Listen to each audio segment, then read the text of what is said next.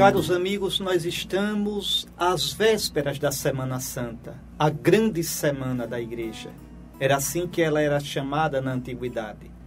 Esta grande semana começa com o Domingo de Ramos e da Paixão do Senhor. A missa é a missa da Paixão. Na Igreja Antiga, celebrava-se neste domingo a missa com o Evangelho da Paixão, que terminava com o corpo de Jesus sepultado. E no domingo seguinte, o domingo de Páscoa, na vigília pascal, lia-se o evangelho da ressurreição.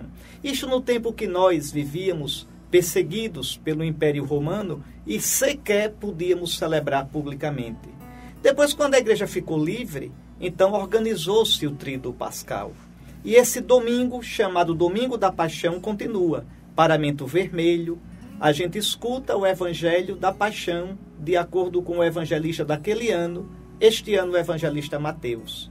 E antes da missa da paixão, a gente escuta o evangelho da entrada de Jesus em Jerusalém e faz a procissão com os ramos, recordando que Jesus é rei, mas rei que tem como trono a cruz, como coroa os espinhos, como cetro a cana, como manto o escarlate vermelho dos soldados para ridicularizá-lo. Ele é rei, mas rei que passa pela cruz. E andar na procissão com os ramos quer dizer: eu creio, eu quero seguir a este Cristo, passando pela cruz para ressuscitar com ele. E depois então o trido pascal. Os três dias do grande, do grande momento litúrgico da igreja. O primeiro dia é a sexta que já começa na quinta-feira ao entardecer. É um, ainda um costume dos judeus.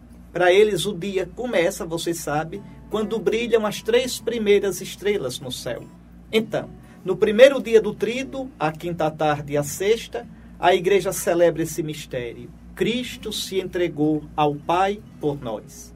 Ele entregou-se na cruz na sexta-feira e entregou-se na ceia na quinta-feira, para que a igreja celebre até que ele volte o mistério da sua Páscoa.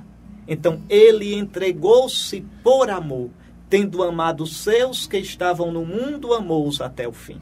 Na quinta-feira, ao entardecer, lá pelas cinco horas da tarde, a igreja celebra, pode ser também à noite, a missa na ceia do Senhor.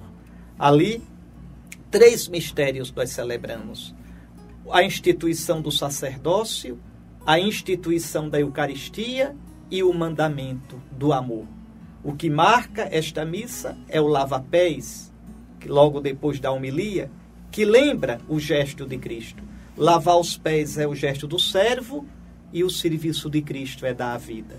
Depois, como não se podem comungar no tríduo pascal hóstias que não tenham sido consagradas no tríduo, se consagra para aquela missa as hóstias e se consagram as hóstias para o dia seguinte, a sexta-feira, quando não há missa. Terminada a missa, sem a bênção final, leva-se a reserva eucarística para um altar preparado para isto, dentro ou próximo da igreja, o altar da reposição, e lá se colocam as hóstias consagradas que ficarão em adoração pública até meia-noite e a partir daí em adoração privada. Depois da missa da ceia do Senhor, tira-se a água benta da igreja, descobre-se o altar, se não se cobriram as imagens, cobrem-se todas as cruzes. Sexta-feira, ainda o primeiro dia do trido, a igreja celebra, veja, não mais não tem missa neste dia, o altar fica descoberto. Na nossa liturgia latina, altar descoberto quer dizer jejum de Eucaristia. E é dia de jejum, de abstinência de carne, você já sabe. O jejum é uma refeição completa só por dia, abstinência de carne, nada de carne. E lá pelas três horas da tarde, a solene celebração da paixão do Senhor, com três momentos. O primeiro momento, uma liturgia da palavra, a gente escuta, escuta a palavra de Deus que nos explica o mistério daquela entrega de Cristo.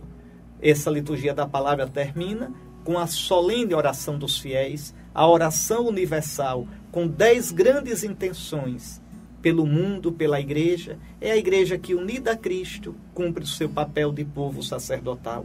Depois, a adoração da cruz, que não é adorar o pedaço de madeira, é adorar o mistério da cruz, aquilo que aconteceu no madeiro. Pois bem, eis o lenho da cruz, do qual pendeu a salvação do mundo.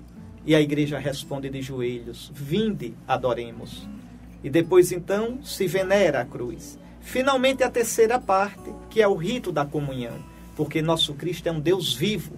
Mesmo na Sexta-feira Santa, a gente comunga Cristo vivo.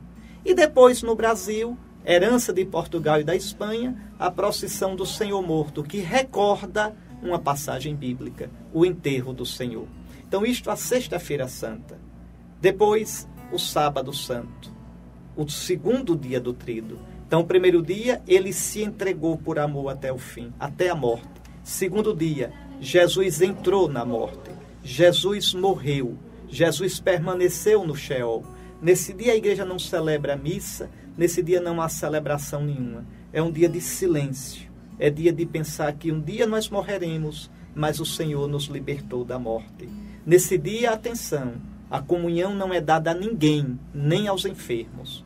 Atenção para esse detalhe nem aos enfermos. Só pode comungar neste dia os moribundos, aqueles que estão realmente às portas da morte e recebem a comunhão em viático.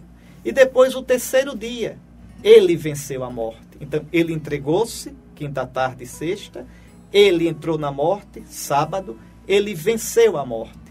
Na noite do sábado para o domingo, nós nos reunimos em Santa Vigília. É a grande, a grande celebração, é a mãe de todas as vigílias, é o grande momento do ano litúrgico todo. Se puder, vá de branco para a vigília, para recordar sua veste batismal.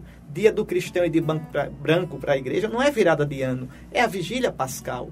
Então, essa vigília longa, que deve cansar a gente, porque nessa noite Deus vigiou para tirar Israel do Egito, Deus vigiou para ressuscitar Jesus e a igreja vigia em honra de Deus. Essa liturgia tem quatro partes: liturgia do fogo, Cristo é luz, então abençoa-se o fogo novo e prepara-se o Sírio Pascal.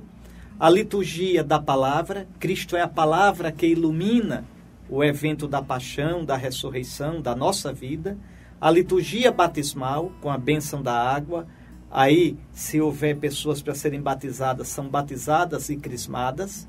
Aí também nós fazemos nossa renúncia ao diabo e renovamos as nossas promessas batismais. Por isso é importante a veste branca, estar tá vestido de branco. Não é obrigatório, é um conselho, é recomendável. É a veste do nosso batismo. E depois a missa de Páscoa, a liturgia eucarística, começando com o ofertório. É isto. No dia seguinte, ainda tem uma missa, a missa do dia da Páscoa. A missa pascal mesmo é a vigília. Mas se quiser ir no dia da Páscoa, vá. E aí então a igreja canta antes do evangelho a famosa, a belíssima sequência de Páscoa. Cristãos, a vítima pascal, oferecer louvores. E depois, 50 dias celebrados como se fosse um só dia, sobretudo os oito primeiros dias, a oitava da Páscoa que termina com o Domingo Branco, o Domingo Inaubis, que também é chamado Domingo da Misericórdia. Então, viva bem, viva bem a Semana Santa, viva bem o Tríduo Pascal. É o centro da nossa fé. Por causa da Páscoa, nós somos cristãos. Porque Cristo ressuscitou, nós temos esperança. Porque Cristo está vivo, nós cremos nele e entregamos a ele nossa vida, nossa morte uma boa Semana Santa e, desde já, uma feliz Páscoa.